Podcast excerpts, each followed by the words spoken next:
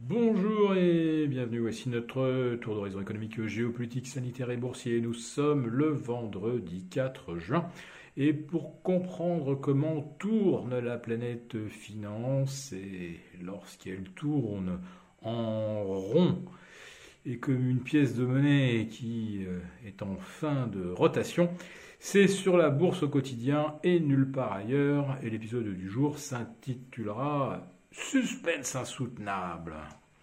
Et eh oui, le dernier suspense qui nous reste pour cette dernière séance de la semaine, c'est le CAC 40 parviendra-t-il à inscrire un 28e record historique en 45 séances? Alors on se disait que ça fait 4 jours qu'on se morfond, que le marché est complètement figé, euh, presque dans le coma, et on se disait, ah, le NFP, c'est-à-dire le rapport mensuel sur l'emploi, va peut-être nous réveiller tout ça, puisque ça fait bien 4 jours que plus personne n'ose bouger le petit doigt.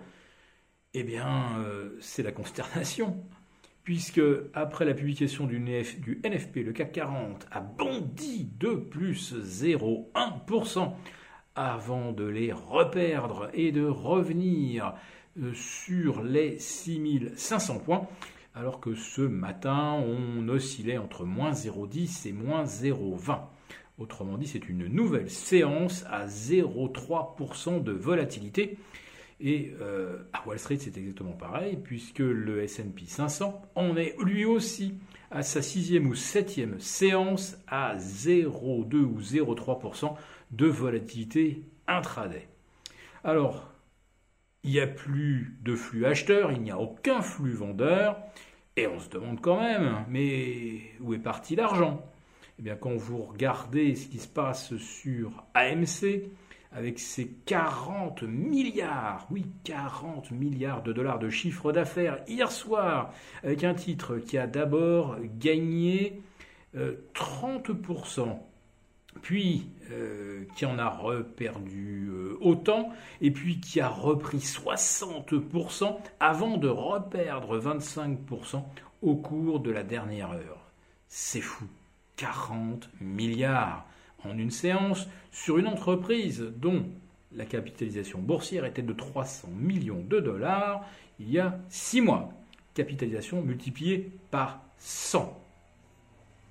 Quelque chose qui ne vaut rien et qui voit sa capitalisation multipliée par 100, c'est qu'il y a quand même un petit problème dans le fonctionnement de nos marchés.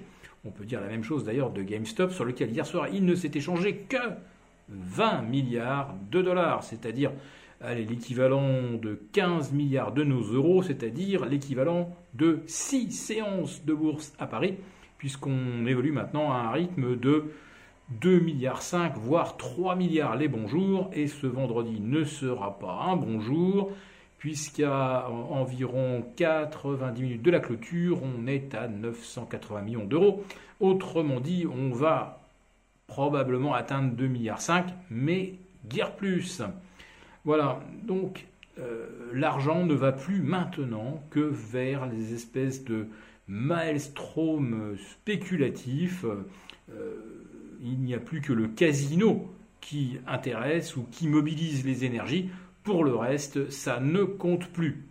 Alors on se disait euh, justement, donc avec les chiffres de l'emploi, aujourd'hui on va peut-être se réveiller et ce n'est finalement pas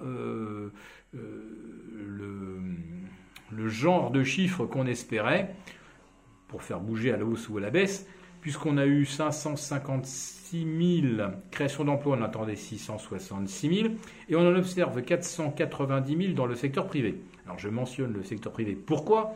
Puisqu'il y a 48 heures, nous avons eu les statistiques ADP de création d'emplois dans le secteur privé, et là, ADP en avait quand même comptabilisé 980 000. 490 000, c'est exactement la moitié. Alors comment euh, euh, un organisme peut-il calculer 490 000 et euh, l'autre organisme qui examine exactement le même segment en compte le double? Allez après ça vous faire une idée de l'état réel du marché du travail. Alors s'il y a quelque chose qui peut peut-être nous éclairer aujourd'hui, c'est le taux de chômage en recul de 0,3%, de 6,10 à 5,8. On attendait une petite contraction à 6. Donc là, on a clairement une réduction du taux de chômage, mais ce n'est pas parce que les gens se précipitent pour trouver un emploi, c'est tout simplement parce qu'il y a beaucoup de gens maintenant qui prennent leur retraite.